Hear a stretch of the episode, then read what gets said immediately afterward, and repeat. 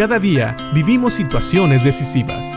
La Biblia nos da seguridad, nos anima y nos instruye. Impacto Diario con el doctor Julio Varela. Hemos estado hablando de cómo David en el Salmo 18 describe el carácter de Dios. Dijimos que hay personas que hablan de Dios sin conocerlo, pero David en la Biblia es llamado un hombre conforme al corazón de Dios. Ese era el sobrenombre de David. Entonces, él es una persona que realmente conoce a Dios, que está cerca del corazón de Dios. Y David dice que Dios es un Dios fiel, un Dios íntegro, un Dios santo, un Dios astuto al cual no se le puede engañar, un Dios que le gustan las personas humildes, pero que no le gustan los orgullosos. Es un Dios que es luz a nuestro camino, un Dios que es como una, una, lámpara en la oscuridad. También nos dice que es un Dios fuerte, un Dios que es capaz de aplastar ejércitos, un Dios que está con nosotros en los momentos más difíciles y que por eso, cuando lo vemos a Él, vemos a nuestros problemas pequeños realmente como son, porque Él puede con ellos. Pero también sigue hablando David en el Salmo 18, en el versículo 30, el camino de Dios es perfecto. Aquí nos habla de un Dios que ha trazado un camino lleno de perfección, un camino que no tiene errores, un camino que Él nos invita a seguir. Y sigue diciendo, todas las promesas del Señor demuestran ser verdaderas. Él es escudo para todos los que buscan su protección. Esto realmente es muy gratificante. Es bueno oír que todas las promesas de Dios son verdaderas. ¿Qué quiere decir esto?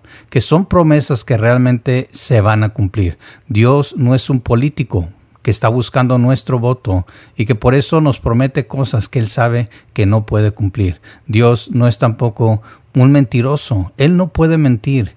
Él no puede negarse a sí mismo. Él es Dios, un Dios santo, un Dios justo, un Dios verdadero. Y por eso todas sus promesas son también promesas que Él nos da, porque Él está dispuesto a cumplirlas. ¿Por qué? Dice el versículo 31, pues, ¿quién es Dios aparte del Señor? Yo creo que esta pregunta es muy profunda. Básicamente, David nos está diciendo, Él va a cumplir todo lo que promete porque Él es el único Dios verdadero. Dice aquí, ¿quién es Dios aparte del Señor? Esta es una pregunta retórica. La respuesta es clara. La respuesta es, no hay Dios fuera de nuestro Dios. Y sigue diciendo David, ¿quién más que nuestro Dios es una roca sólida? Si hay alguien en que puedes confiar, si hay alguien en quien tus pies se van a sentir seguros, es Dios. ¿Por qué? No hay otro Dios. Jehová Dios de los ejércitos, el poderoso en batalla, como lo conocía Israel, es Dios, el Dios verdadero, el único Dios verdadero. ¿Sí? La gente habla de otros dioses, pero son invenciones. Así como en la mitología griega se crearon muchos dioses y hasta semidioses, pero ninguno de ellos es real. Se podrá hablar mucho de ellos, pero ninguno de ellos se ha hecho presente como el Dios verdadero, el Dios de la Biblia. Él es el único Dios real. Él es el único que ha creado todo el universo y del cual todo esto que ha creado da testimonio de Él.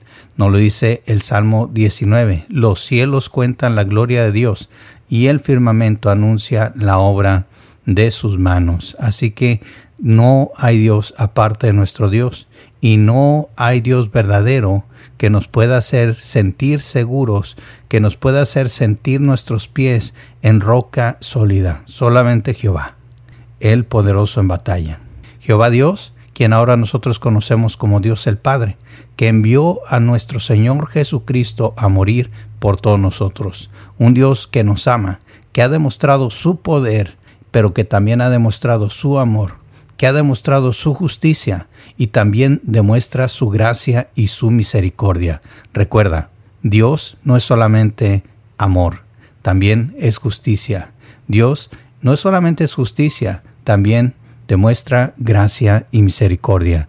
Todos esos atributos son de un solo Dios, el Dios a quien David nos presenta y nos dice que no hay nadie aparte de Él y que también solamente en Él podemos estar seguros, como en una roca sólida donde plantamos nuestros pies. Gracias a Dios que Él se ha manifestado a nosotros y nos ayuda a conocerle para poder confiar en Él, para poder tener salvación y vida eterna.